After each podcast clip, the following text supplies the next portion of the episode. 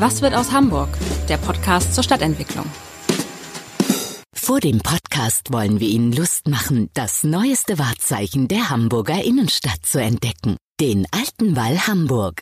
Der Alte Wall ist der Boulevard für inspirierende Shopping-Highlights, Kunst und Gaumenfreuden und ein spannender Mix aus historischer Architektur und modernem Metropolen-Lifestyle.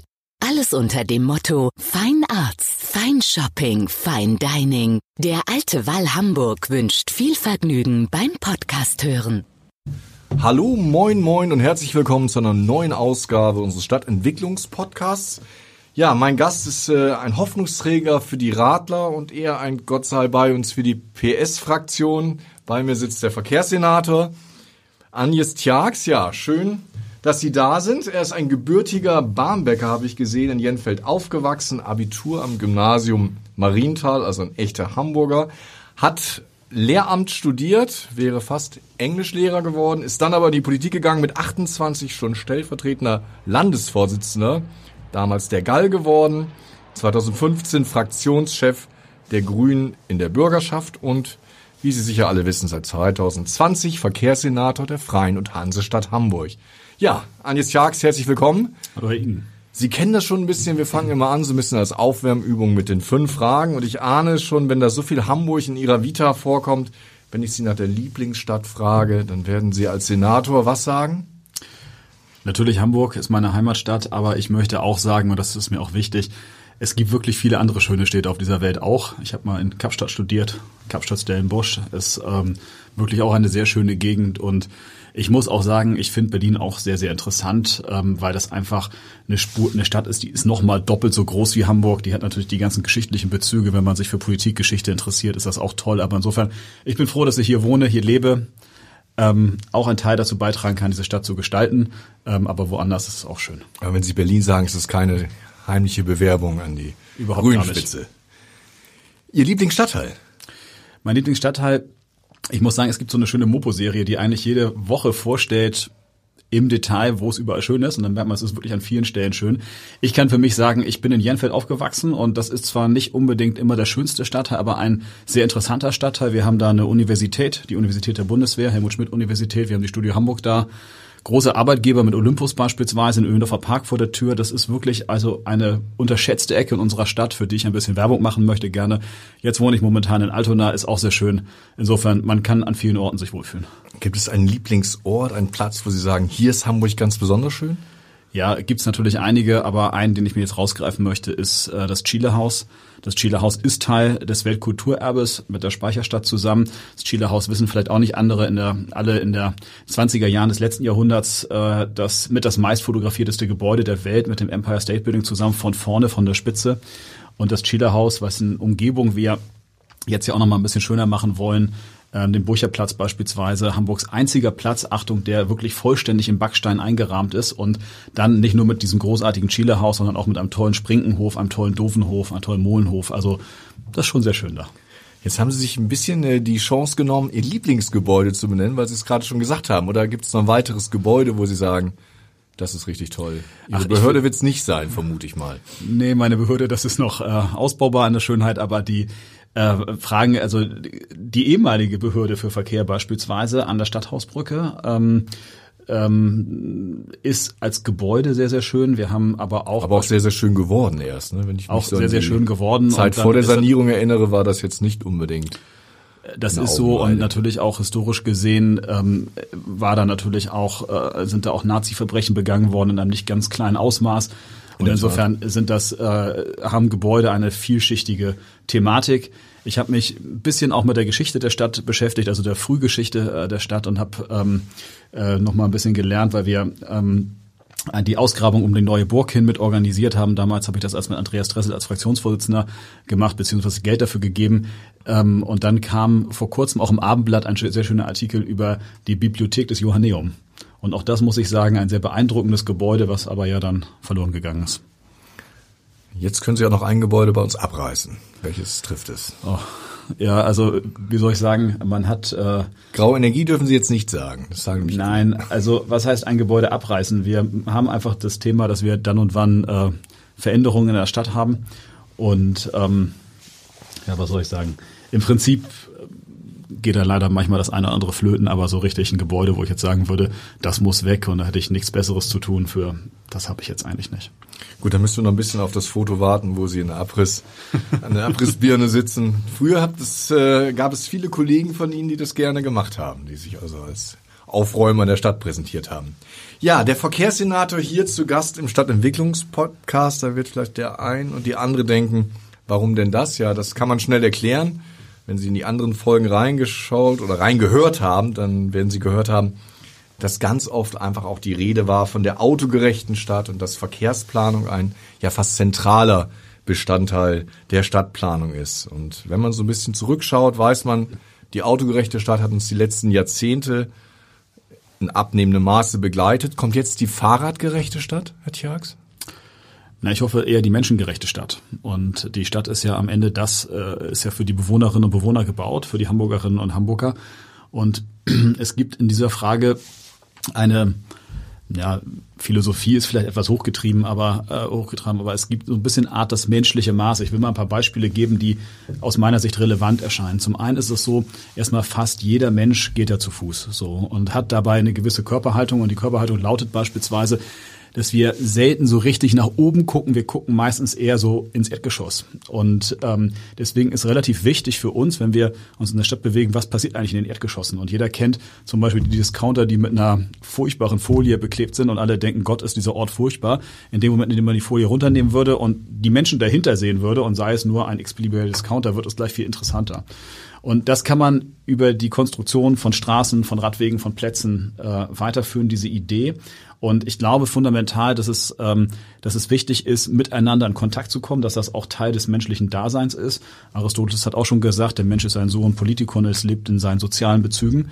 Und deswegen hoffe ich sehr stark, ähm, dass die Idee einer menschengerechten Stadt ähm, auch als Gegenmodell zur autogerechten Stadt ähm, Oberhand gewinnt. Aber das ist viel mehr als nur Fahrradpolitik. Wobei der Mensch Tjax ja ein passionierter Radfahrer ist und da entsteht bei vielen Lesern der Eindruck, deshalb ist er auch ein passionierter Radwegbauer.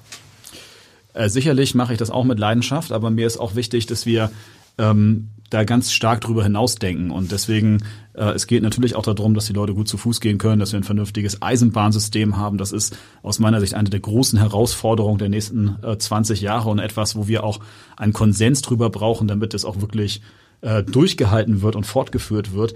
Und ähm, es geht aber auch beim Autoverkehr beispielsweise ganz platt auch um die Erhalt und die Sanierung der öffentlichen Infrastruktur. Wir haben nun mal ein öffentliches Volksvermögen und dieses Volksvermögen, wie alles Vermögen, verfällt ja über die Jahre, weil man abschreibt, weil Dinge eben nicht besser werden, wenn sie draußen hat. rumliegen, weil man lange gespart hat. Und wir haben beispielsweise im Jahr 2020 auch 194 Kilometer Straße saniert, so viel wie niemand zuvor.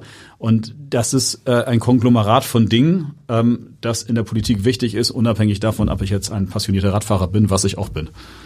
Aber die Fußgänger, der Eindruck drängt sich auf, wird nicht so richtig mitbedacht in dieser Stadt. In der Tat ist es so, dass wir, wie soll ich sagen, also da geht noch mehr. So, aber es ist auch so, dass an ganz vielen Stellen denken wir das, seitdem ich im Amt bin, auch mit. Ich will mal ein paar Beispiele geben. Der Jungfernstieg.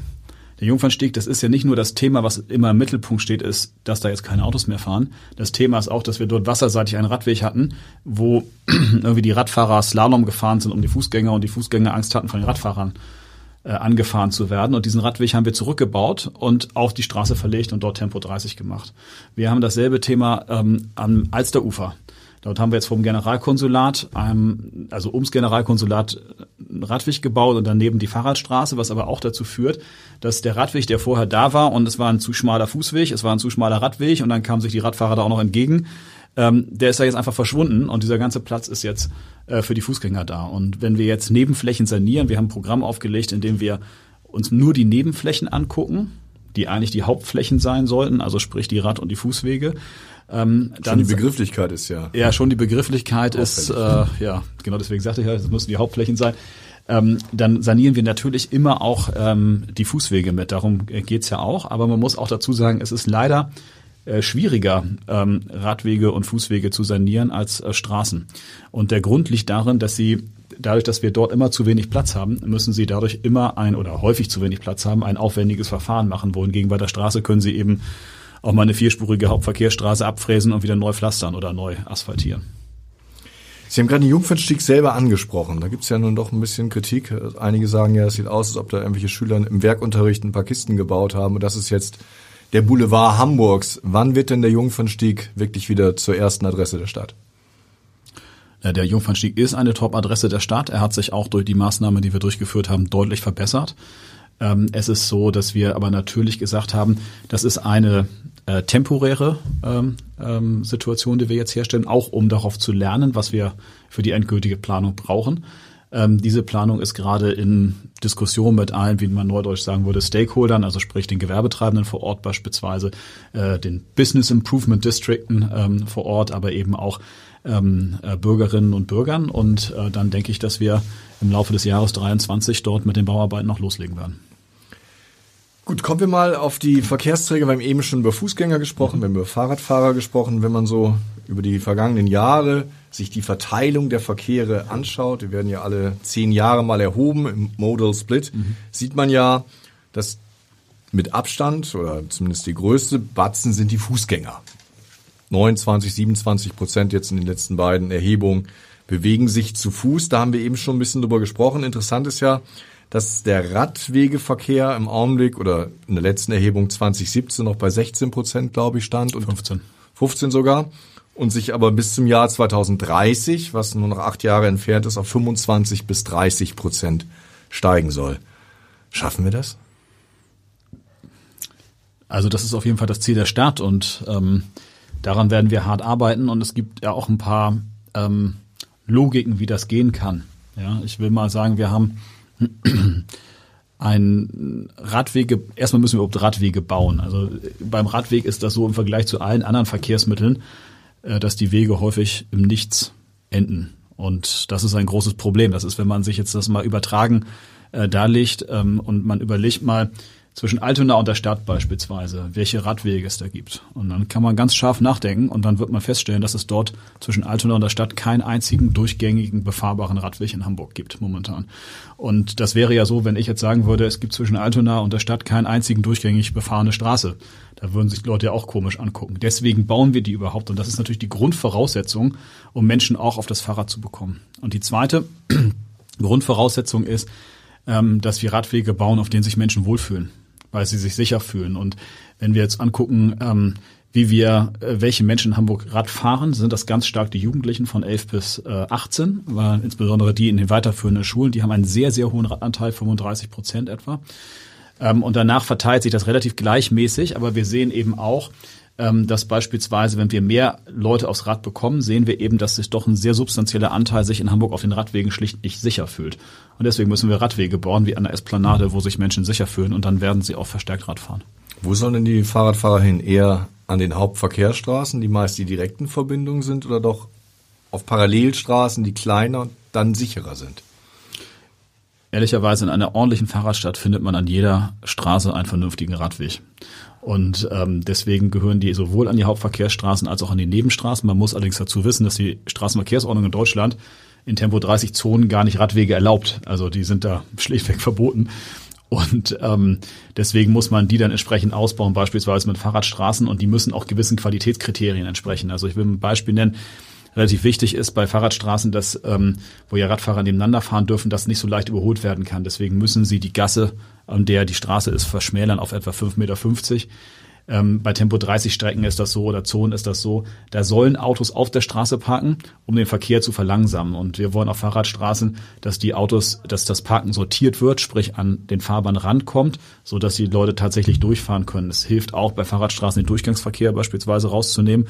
Und es ist auch nicht schlecht, und das ist auch der Standard bei uns, dass wir äh, die in einer Tempo-30-Zone haben sie immer rechts vor links und wir pflastern immer die rechts vor links Situation auf, weil äh, wir wollen dann auch, dass die Fahrradstraße Vorrang bekommt. Also es sind schon eine ganze Menge Themen, die dahinter stehen, aber am Ende brauchen wir beides, die Hauptverkehrsstraßen und auch die Nebenstraßen. Aber bis zum Fahrradweg auf der Reeperbahn müssen dann die Hamburger wahrscheinlich doch noch einige Jahre warten. Man kann nicht überall gleichzeitig bauen, aber ich kann äh, vielleicht das mal so sagen, ähm, wir haben mm, ja das Ziel, so um die 60 Kilometer ähm, zu bauen, dann später mehr. Und ähm, wenn wir das schaffen pro Jahr, dann ist es so, dass wir mit Abstand die meisten Radwege in Deutschland bauen. Also Berlin und München sind da doch ein ganzes Stück dahinter. Und ähm, insofern, wir arbeiten dran, aber man kann nicht das, was in Jahrzehnten nicht gemacht worden ist, über Nacht aufholen. Kommen wir mal zum Verkehrsträger öffentlicher Personennahverkehr. Der soll ja auch steigen. Nur momentan sehen wir durch die Pandemie, dass der Anteil beziehungsweise die Zahl der Fahrgäste deutlich rückläufig ist. Minus 30, minus 40 Prozent. Fürchten Sie, dass sich da auch ja, Gewohnheiten ändern und dass so ein Ziel von 30 Prozent mit ÖPNV bis 2030 gar nicht mehr realistisch ist? Na, die ganzen ÖPNV, also die ganzen Model-Split-Zahlen sind in Bezug auf die Pandemie ohnehin ähm, schwieriger geworden. Ich will mal sagen, vielleicht einmal vorneweg, der, der wirklich vorher unterdiskutierte Punkt und mittlerweile sehr stark in den Fokus gerückte Punkt, der gar nicht nur was mit der originären Verkehrspolitik zu tun hat, ist das tatsächliche Idee der Verkehrsvermeidung und dass die auch tatsächlich funktionieren kann. Weil bisher ging es ja in diesen Debatten immer darum, steigt ein Autofahrer um aufs Fahrrad oder in den ÖPNV und das bei steigender Verkehrsleistung. Jetzt haben wir seit Beginn der Pandemie eine rückläufige Verkehrsleistung. Im Autoverkehr lag zum Beispiel die Zahl, die Verkehrsleistung noch nie in keiner Woche auf dem Niveau von 2019. Ähm, das ist im ÖPNV auch so, beim Rad ist umgekehrt, da liegt es häufig darüber. Ähm, aber es ist äh, sozusagen, insofern äh, haben wir erstmal eine Situation, dass wir Verkehr vermeiden können und dass das auch nachhaltig, vielleicht nicht in dem Umfang, wie wir es jetzt erleben, aber auch nachhaltig so bleiben wird, weil Homeoffice wird nicht wieder komplett zurückgedreht werden. Der zweite Punkt ist, dadurch wird natürlich die Aussagekraft der Model-Split-Wege, also dieses 30-Prozent-Ziel, was Sie äh, zitieren, ein wenig relativiert, weil wir eine ganz andere Anzahl äh, von Wegen tatsächlich haben. Und es wird aber sicherlich auch nicht einfacher. Nur wenn wir jetzt zum Beispiel über so eine Frage wie den U-Bahn-Bau nachdenken, dann denken, dann wird die Pandemie ähm, in Bezug auf den U-Bahn-Bau keine Rolle spielen, weil wir denken ja solche Infrastruktur mindestens auf 100 Jahre und äh, schon wahrscheinlich 2027 und 30 wird sich die Welt um was ganz anderes drehen und die meisten Leute die Pandemie schon äh, vergessen haben. Wenn man mal ein, eine gewisse Parallelität ist ein ganz anderes Ereignis zieht, dann äh, war, äh, frage ich jetzt nur umgekehrt, wissen Sie eigentlich noch, wann der G20-Gipfel in Hamburg war? 2017. 2017 war der in der Tat, aber es war damals war das für die Stadt, als ob es der absolute Nabel der Welt war, weil es auch so war, aber im Rückblick betrachtet sehen wir halt schon, dass sich da bestimmte äh, Erinnerungen auch leichter einordnen lassen. Gut, wenn wir nochmal kurz bei dieser Verteilung der Verkehre, das sind natürlich immer statistische ja. Zahlen, aber sie stehen ja auch für, einen, für einen Teil äh, von Politikzielen. Das Auto hat jetzt noch 26, 28 Prozent gehabt vor Corona. Und wenn wir uns die 36, Zielsetzung 36 eher, weil da kommen noch die Beifahrer. Genau, wenn die Beifahrer noch dabei sind, sind sogar 39, 36 bis 39 Prozent, genau. Und wenn wir das Ziel definieren, 80 Prozent sollen in Zukunft, also im Rahmen des Umweltverbundes, also zu Fuß, per Fahrrad oder per ÖPNV mhm. zurückgelegt werden, dann ahnen wir schon, das sind dann noch 20 Prozent oder sogar, wenn man die anderen Ziele zusammenrechnet, nur 15 Prozent. Glauben Sie ernsthaft, dass so viele Menschen aufs Auto verzichten werden? Als wichtig ist, dass wir erstmal ein sehr ambitioniertes Ziel ähm, definiert haben. Das ist auch wirklich ambitioniert, wenn Sie sich das in europäischen Vergleichsstädten angucken. Und dass wir sehr klar daran arbeiten, in die äh, Richtung zu kommen. Weil ähm, wir haben dafür ja auch noch ein paar weitere Themen, die wir sozusagen jenseits der reinen Mobilitätswende mit abarbeiten müssen. Und das ist das Thema, wir brauchen Klimaschutz äh, im Verkehr und da wird auch die Reduktion der Fahrleistung ähm, von motorisierten, also von Verbrennerfahrzeugen eine substanzielle Rolle spielen müssen. Wir werden sonst die Klimaziele nicht erreichen. Ähm, wir werden eine Antriebswende brauchen an den verschiedenen Stellen und wir müssen dafür natürlich das Angebot ausbauen, weil es ist doch, also es ist ja einsehbar, dass Leute, die mit dem ÖPNV eine Stunde brauchen und mit dem Auto 20 Minuten wahrscheinlich meistens nicht den ÖPNV benutzen. Und ähm, vor dem Hintergrund müssen wir diese Angebote schaffen, aber wir müssen dann eben auch gucken, dass wir vom Pkw-Nutzung runterkommen. Nun haben wir in den letzten Jahren gelernt, ich glaube 28,3 Prozent des Hamburger CO2-Ausstoßes kommt vom Verkehr, dass das Auto natürlich als Schmutzfing in Anführungsstrichen eines der Hauptprobleme ist. Ich kenne Leute, die haben jetzt ein Elektroauto gekauft mhm. und sagen sich, super, jetzt kann ich ja wieder Auto fahren. Also befürchte ich, dass das äh, kein Einzelfall ist und dass die Menschen sagen werden, jetzt wo ich ein umweltfreundliches Auto habe, greife ich auch wieder häufiger zum Wagen. Vielleicht muss man erstmal sagen, wir brauchen diese Antriebswende und ohne diese Antriebswende werden wir die Ziele im Verkehrsbereich niemals erreichen. Das heißt, es ist wirklich wichtig, dass wir das also im Pkw-Bereich erreichen. Vielleicht nochmal so, dass man so einen groben Überblick hat für Deutschland. Das ist, gilt nicht speziell für Hamburg, aber für Deutschland ist das so, etwas über 60 Prozent ähm, der CO2-Emissionen im Verkehr kommen aus dem Pkw-Bereich und etwas über 30 Prozent aus dem Lkw-Bereich. Das, das, das sind die ganz substanziellen Schadquellen. Das heißt, wir müssen es schaffen, möglichst viele Fahrten mit Verbrennungsmotoren in beiden Bereichen zu unterbinden, sei es durch Verlagerung oder sei es durch Elektrifizierung. Und deswegen ist das schon ein sehr, sehr wichtiger Punkt. Aber es ist eben auch, und das muss man auch klar sagen, nicht der einzige Punkt. Wir werden eine Reduktion der Fahrleistung brauchen und es reicht nicht aus, die Debatte, die äh, die konservative Opposition manchmal führt, ähm, Staus zu vermeiden. Es macht auch keinen Sinn, Staus zu produzieren, aber Staus einfach zu vermeiden als alleiniges Ziel der CO2-Reduktion reicht bei weitem nicht aus. Wir müssen real die Fahrleistung reduzieren. Also auch wenn die Autos umweltfreundlicher oder umweltfreundlich sind, wird der Anteil des Autos zurückgedrängt werden. Müssen, um die, um die Ziele im CO2-Bereich zu erreichen, ja. Gut, wenn man natürlich sagt, alle Autos fahren dann irgendwann hoffentlich mit Sonnen- oder Windenergie oder Wasserstoff, könnte man ja sagen, ist die CO2-Bilanz dann äh, fast null. Na, wir haben erstmal noch eine zeitliche Komponente dahinter, die nicht ganz irrelevant ist. Wir haben ja sehr ambitionierte Klimaziele beschlossen, ja durch Kanzlerin Merkel noch und auch den Vizekanzler Scholz, also gar nicht von den Grünen, minus 65 Prozent bis 2030.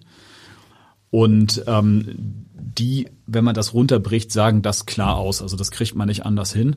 Und wir haben dann eine Situation, ähm, dass wir nicht nur dieses zeitliche Ziel haben, sondern wir haben natürlich in der Mobilitätswende stecken schon auch noch ein paar mehr Ziele drin als nur im Tüdelchen das CO2-Ziel. Das ist beispielsweise das Ziel, dass wir einen flüssigeren Verkehrsfluss brauchen oder haben wollen, weil ähm, wir einfach eine Situation haben, dass wir bis jetzt, also sagen wir bis zum Beginn der Corona-Pandemie, danach habe ich gesagt, Verkehrsvermeidung hat auch eine Rolle gespielt, aber bis dahin haben wir gesehen, die Fahrleistung in Hamburg quer über alle Verkehrsträger steigt ja jedes Jahr an, weil wir haben jedes Jahr bauen wir 10.000 Wohnungen. Jedes Jahr kommen deswegen ach weiß ich nicht, 15.000 Menschen neu in unserer Stadt. Die wollen alle mobil sein. Jeder Einzelne legt längere Wege zurück. Und das bedeutet, wir haben eine steigende Fahrleistung und die können wir doch nur einigermaßen flüssig abwickeln, weil wir immer dieselbe Fläche zur Verfügung haben. Hamburgs Fläche wächst ja nicht in dem Sinne und die Fläche zwischen den Häuserkanten wächst auch nicht. Die ist genau da, wo die Häuser gebaut sind. Ähm, wenn der Einzelne weniger äh, Platz einnimmt. Und deswegen ist die Mobilitätswende auch essentiell ein Programm, um den Verkehr in Hamburg insgesamt flüssiger zu halten. Und wenn wir darüber hinaus noch denken, dann ist das natürlich auch eine Frage von Stadtqualität, von Luftqualität, von äh, Lärmschutz. Es ist eine Frage, wie viel Freiheit gönnen wir eigentlich unseren Kindern. Es sind sehr viele Fragen der Stadtgestaltung, Verschönerung, ähm, die auch damit einhergehen. Und in diesem Komplex ähm, reicht es nicht aus, wenn wir einfach nur Verbrenner äh, durch E-Autos ersetzen. Also Autofahren muss auch unattraktiver werden in der Großstadt also wenn man vielen Leuten glaubt, ist es ja schon relativ unattraktiv, aber es ist sozusagen schon so, wir wollen natürlich zuallererst die Alternativen attraktivieren. Das ist ganz klar. Wir fahren das größte ÖPNV-Angebot, äh, was Hamburg jemals gesehen hat, in der Pandemie. Wir wollen, haben die Schülertickets verbilligt, wir haben die Azubi-Tickets verbilligt. Also wir tun auch sogar was auf der Ticketseite. Wir bauen die meisten Radwege aller deutschen Städte. Ähm, wir sind sozusagen bei der Digitalisierung deutschlandweit ganz, ganz vorne, haben den ITS-Weltkongress hier gehabt. Ähm, aber natürlich wird es auch so sein, dass wir auch äh, gucken müssen, dass die anderen Alternativen dann unattraktiver werden. Also viele Hamburger werden sich wünschen, wasch mir den Pelz, aber mach mich nicht nass. Wenn ich mir angucke, der Pkw-Bestand steigt seit Jahren, Jahr für Jahr immer weiter an. Also die Leute sind offenbar weniger bereit, aufs Auto zu verzichten, als das die Politik gerne hätte. Naja, jetzt muss man erstmal sagen, dass die Politik ähm, seit dem Zweiten Weltkrieg in Wahrheit ja genau die Ansteigen des Pkw-Bestandes massiv gefördert hat und es auch immer noch tut. Also ähm, Themen wie das Dieselprivileg oder die Pendlerpauschale, die Tatsache, dass ähm, anders als viele Leute glauben ja, ähm, das Automobil auch über den Straßenbau und über die Kfz-Steuer hinaus massiv subventioniert wird, ähm, führen ja dazu, dass genau das eintritt. Und ähm, wenn man hier eine andere Politik macht, und zwar nicht nur als Stadt Hamburg, sondern auch als Bundesrepublik Deutschland, wird sich das äh, sicherlich auswirken. Es ist nur so, und das ist, muss man immer zu den Autozahlen hinzufügen, ähm, die Fahrleistung dieser PKWs, die zunimmt, in der Tat, ähm, also nicht die Fahrleistung, sondern die Zahl der PKWs nimmt zu. Es ist aber so, dass die Fahrleistung dieser PKWs in Hamburg seit Jahren rückläufig ist. 23 Stunden am Tag steht, glaube ich, ein Durchschnittsauto rum. Ne? Genau, aber auch wenn man sich anguckt, wie sich der Verkehr, Autoverkehr tatsächlich in Hamburg entwickelt, ist er tatsächlich rückläufig und zwar auch jenseits der Corona-Pandemie. Mhm. Ich habe gesehen, Sie haben gefordert, dass wir jetzt massiv in die Infrastruktur für Ladestationen investieren müssen. zementiert man damit nicht, wenn man in alle Straßen diese schönen quasi Ladestationen baut, auch das Auto als Straßenbegleitgrau? Na, es ist so, wenn wir ähm, wirklich die 15 Millionen E-PKWs erreichen wollen, und die müssen wir für die Klimawende erreichen im Straßenverkehr. Wie gesagt, das ist nicht das Einzige, aber das brauchen wir auf jeden Fall auch. Dann wird man das ja nur machen können, wenn die Leute irgendwo Form auch den äh, Strom herbekommen. Und ähm, Deswegen ist das sehr klar, wir brauchen diese Ladesäulen. Und ich glaube aber, dass sie trotzdem einen Punkt getroffen haben, ähm, den man sich sehr genau angucken muss. Ich meine, jetzt ist das ja mittlerweile auch so, dass man jetzt ja nicht überall in der Stadt äh, tanken kann, sondern an Tankstellen tankt und nicht einfach an der Seite so.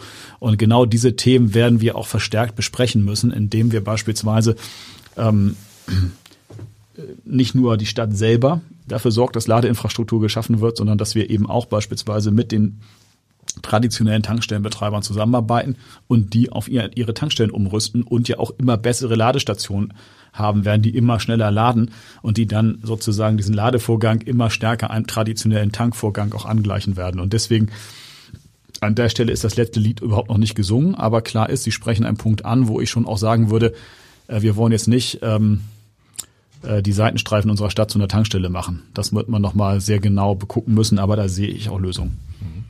Wie ist es insgesamt mit der Zahl der Parkplätze? Kopenhagen hat ja über Jahre immer um sechs Prozent die Zahl der Parkplätze im inneren Bereich reduziert. Ist das auch Ihre Politik, dass wir die Zahl der Parkplätze gerade im innerstädtischen Bereich reduzieren müssen?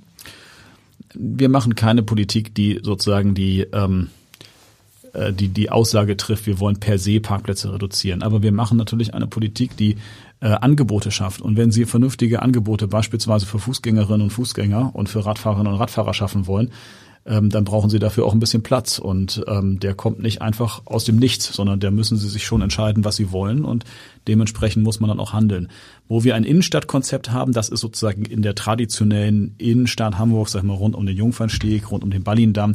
Ähm, da sehen wir das ja schon, dass wir klar auch sagen, wir wollen, dass die Autos in Parkhäusern äh, parken und wo wir nach und nach natürlich auch äh, Parkplätze wegnehmen. Also wenn Sie beispielsweise sich den Ballindamm angucken, ähm, da wurde früher, glaube ich, auf drei Reihen ebenerdig äh, geparkt in der Mitte.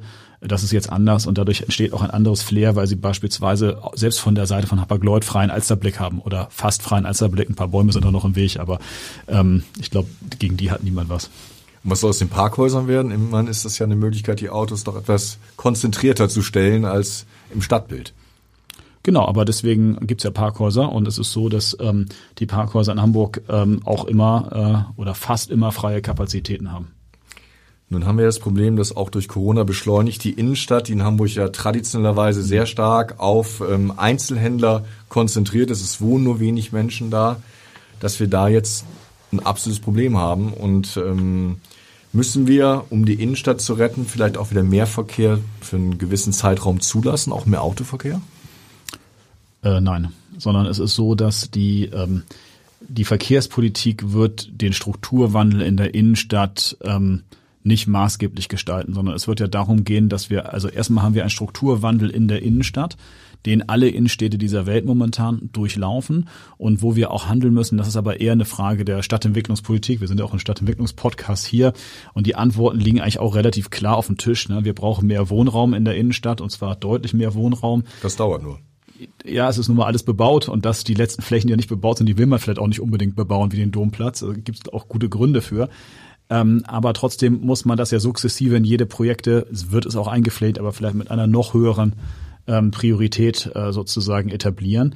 Und äh, gleichzeitig ist das so, die Hamburger Innenstadt ist, wenn ich ehrlich bin, in, mit allen Verkehrsmitteln im Prinzip außer dem Fahrrad, ich hatte schon gesagt, von Altona in die Innenstadt gibt es keinen durchgängigen Radweg, hervorragend zu erreichen. Der Hamburger Hauptbahnhof ist ein internationales Fernverkehrsdrehkreuz, ähm, hat gleichzeitig alle U- und S-Bahn-Stationen dabei. Die Dichte der Buslinien in der Stadt ist sehr, sehr groß und Wobei jetzt ja einige Busse die, aus der Mühe in die Steinstraße gezogen sind und da ja auch offenbar bleiben sollen. Ne? Genau, das, das Konzept ist noch nicht endgültig entschieden, aber wir haben jetzt ja auch wieder Busverkehr in der Mönckebergstraße und Busverkehr in der Steinstraße. Und die Busse, die in der Steinstraße sind, die fahren unten über die Domstraße und dann Ost-West-Straße ab. Das ist übrigens ein Ort, das ist, glaube ich, der einzige Ort, der in der Hamburger Innenstadt bisher nicht mit dem ÖPNV wirklich gut erschlossen war. Genau diese Ecke Domstraße, äh, Ost-West-Straße. Ähm, und wenn wir ehrlich sind, das ist ja mal der Ort, wo der erste Hamburger Hafen war, nämlich an der Alster. Und jetzt ist da so eine, weiß nicht, sechsspurige Straße oben drüber. Also andere Orte würden da vielleicht auch ihre Touristen mal hinführen, aber in Hamburg sollte man das eher nicht tun an der Stelle. Ähm, die Situation ist einfach so, dass ich glaube, dass die Innenstadt gut erreichbar ist und die Frage des Onlinehandels äh, ist ein bisschen unabhängig von der Frage der Verkehrspolitik. Kürzlich war Arno Luig hier im Podcast und hat ähm, eindringlich davor gewarnt, zu viele U-Bahnen zu bauen, auch aus ökologischen Gründen, mit dem Satz, der Mensch ist keine Rohrpost, der Mensch ist kein Maulwurf, man möchte oben fahren, quasi ebenerdig eine Bahn besteigen. Nun setzt Hamburg ja sehr, sehr stark darauf, dass auch weiterhin im Untergrund gebaut wird. Gibt es keine Alternativen dazu, die Sie interessanter finden? Ich finde vor allen Dingen interessant, dass wir Eisenbahnen bauen. Und zwar in einem großen Umfang, weil das ist das, was wir tatsächlich brauchen für die Mobilitätswende. Es ist auch noch was, was äh, mindestens genauso wichtig, wenn noch wichtiger ist als der Fahrradverkehr. Und da ist es so, dass wir ähm, ähm, als Hamburger, ich will das jetzt mal so sagen, sehr stark auf unsere Stadt zentriert sind. Deswegen fange ich mal ein bisschen außen an. Das erste ist, was wir begreifen müssen, ist, wir brauchen eine viel bessere nationale und internationale Fernverkehrsanbindung. Die wird auch kommen, aber darauf muss man auch reagieren. Und zwar wird sie kommen. Wir haben drei ähm, äh, Korridore momentan, die gut funktionieren. Das ist äh, Bremen, das ist Hannover, das ist Berlin und es wird kommen 2029 eine feste Fehmarn-Beltquerung. Und damit man sich vorstellen kann, was das bedeutet, jetzt fährt der äh, dieser komische Gummizug nach äh, Kopenhagen vier Stunden 45 und in Zukunft wird der zweieinhalb bis zwei, dreiviertel Stunden fahren. Das heißt, Kopenhagen rückt in die Nähe einer Tagesreise hin und zurück. Und damit muss man umgehen, weil nicht nur wir nach Kopenhagen fahren, sondern die auch zu uns wollen und weiter nach Süden. Und ähm, das zweite Thema ist dann, wir müssen einen ganz anderen Regionalverkehr organisieren ähm, mit den Regionalbahnen, die aus dem Hamburger Umland kommen. Wenn wir die Mobilitätswende hier wirklich wollen, müssen wir Alternativen für 370.000 Einpendler schaffen. Das ist der entscheidende Punkt. Und ähm, dafür brauchen wir maßgeblich einen Verbindungsbahnenlastungstunnel, also einen Tunnel, der es ermöglicht, die S-Bahn von der Verbindungsbahn zu nehmen, um dort also von vier, Altona zum Hauptbahnhof. Genau, um dort vier Gleise zu haben, weil diese Regionalbahnen müssen ja irgendwo langfahren. Und ähm, ich habe jetzt noch niemanden gefunden, der mir erklärt hat, wo man diesen Verbindungsbahntunnel oberirdisch durch Hamburg fräsen soll, weil das geht eigentlich nicht. Und deswegen, es ist sozusagen so, dass wir dieses System betrachten müssen. Und das ist wirklich wichtig. Und wenn wir dann gucken, dass wir auch in Hamburg eine ganze Menge machen, S4, U4, U5, und tatsächlich das anfangen zu bauen. Wir reden ja nicht nur darüber, sondern wir werden es bauen. Wir bauen die U4, wir bauen die S4, wir werden, haben letztes Jahr mit den vorbereitenden Anfang, angefangen für die U5, so dass ähm, es tatsächlich passiert. Und wenn ich jetzt gucke aus, ähm, ich mache jetzt in Hamburg seit 20 Jahren Politik. Und Sie haben ja angesprochen auf die Stadtbahn. Ich finde, die Stadtbahn ist ein gutes Verkehrsmittel. Damals, als Schwarz-Grün ähm, sie bauen wollte, waren Sie stellvertretender? Ja, ja, ja. Aber ich möchte jetzt auch Folgendes zu sagen.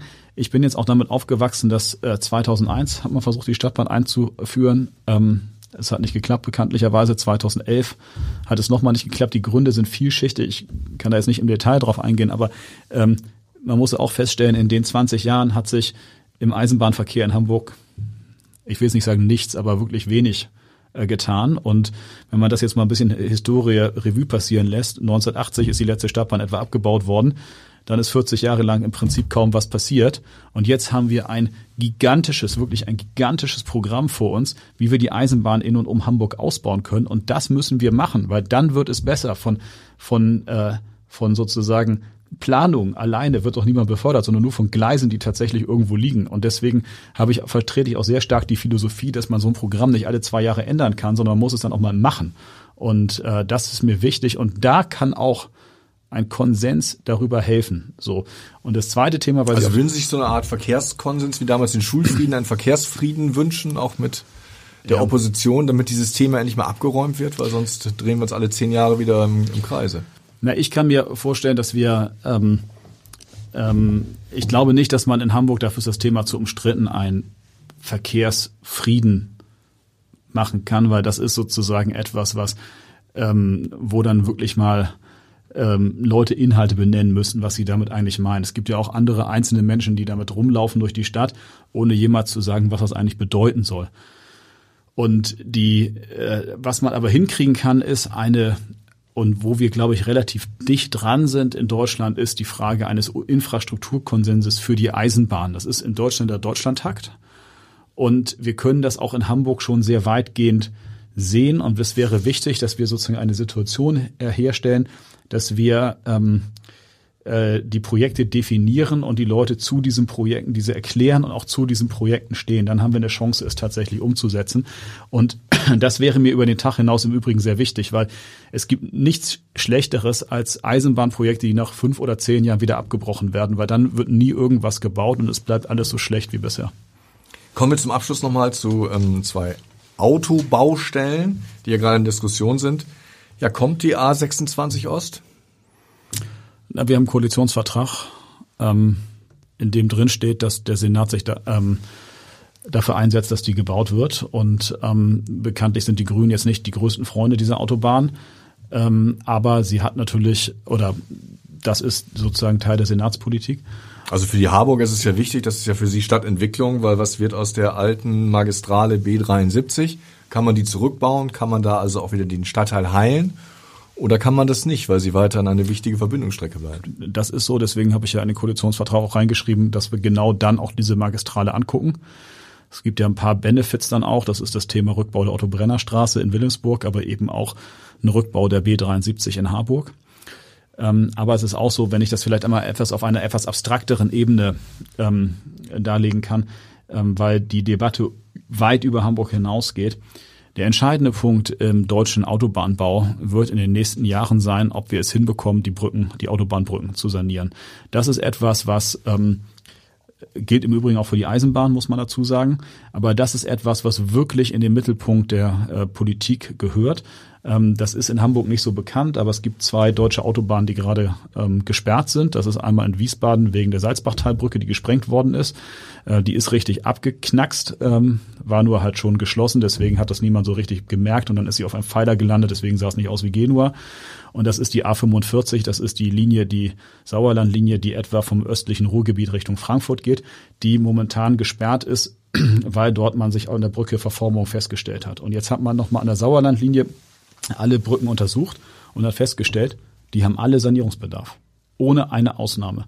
Und ähm, wenn man dann äh, mit der Bundesautobahngesellschaft spricht und auch sieht, dass äh, die dann sagt, das ist richtig und wir haben übrigens noch viel mehr von diesen Brücken und wir müssen selber sagen, dass die Zahl der Brücken, die wir sanieren müssen, von 200 auf 400 pro Jahr steigt. Dann sieht man, wo die eigentlichen Herausforderungen sind. Und ähm, diese Herausforderungen, die müssen wir, wenn wir in Bezug auf den Autobahnbau reden, wirklich, und das kann ich nur jedem raten, ganz vorne ähm, anstellen. Also wenn man so hört, sanieren statt neu bauen, heißt es für mich, der Köhlbrandtunnel, der könnte noch kommen, weil das ist ja quasi Sanierung der Brücke. Aber für die A26 Ost wird es dann schon eng, oder? Nein, das ist, er trifft keine Aussage in Bezug auf die A26. Es war nur sozusagen eine Aussage, die. Ich ähm, habe nur bundespolitisch weitergedacht. Nee, die aber sehr wichtig ist, ähm, auch, ähm, auch für Hamburg. Also auch wir wissen auch selbst, dass unsere Brücken über die A1 auch äh, gemacht werden müssen. Und zwar jetzt auch nicht mit besonders langem Vorlauf, sondern schon so, dass es tatsächlich jetzt mal passieren muss. Wie lange halten die noch?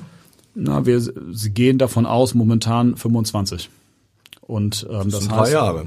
Wir haben genau, wir haben sozusagen, dann können Sie noch links und rechts ein bisschen verlängern und äh, was machen, aber da sehen Sie auch, dass wir sozusagen hier ähm, wirklich was zu tun haben, beziehungsweise das ist ja der Bund, der was zu tun hat. Und das sind keine unwichtigen Brücken für den deutschen Autoverkehr, so oder auch für den internationalen Autoverkehr.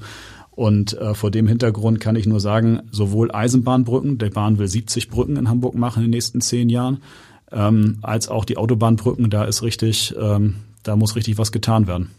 Wetten wir gemeinsam, dass die Kühlbrandbrücke kommt, äh, Kühlbrandtunnel kommt? Ich sage, er kommt nicht. Halten Sie ja, dagegen? Da halte ich dagegen, ja, ganz klar. Das ist auch, ich halte ehrlicherweise die ähm, Berichterstattung, dass jetzt kein Geld im Haushalt war, das glaube ich eingestellt worden ist. Man muss dazu sagen, für das Projekt ähm, ist die Wirtschaftsbehörde verantwortlich, deswegen bin ich da nicht immer an jedem letzten tagesaktuellen Änderung dran. Ähm, halte ich für für jetzt nicht besonders überraschend. Das ist ja ein Projekt, was erst in ein paar Jahren so richtig losgeht. Und insofern, ähm, klar, wir brauchen den Köhlbrandtunnel und wir brauchen auch die Verbindung da. Das ist, man, wir reden jetzt hier ja auch nicht, dass wir irgendwo in der Walachei sind, sondern wir reden, dass wir da äh, bei der größten Exportwirtschaft der Welt äh, im größten Hafen stehen und irgendwie mal ein paar Güter transportieren müssen. Und dafür ist der Köhlbrandtunnel schon relativ wichtig. Und ähm, ich glaube schon, dass der Bund das auch weiß und äh, deswegen auch das Geld ähm, bereitstellen wird. Da wird einigen Hafenmanagern jetzt vielleicht ein Stein vom Herzen fallen. Herr Tjax, ich bedanke mich für Ihre Zeit, für Ihre Ausführungen und ich glaube, wir haben gesehen, dass Verkehrspolitik sehr, sehr viel mit Stadtentwicklung zu tun hat. Dann bis zum nächsten Mal. Weitere Podcasts vom Hamburger Abendblatt finden Sie auf abendblatt.de slash podcast.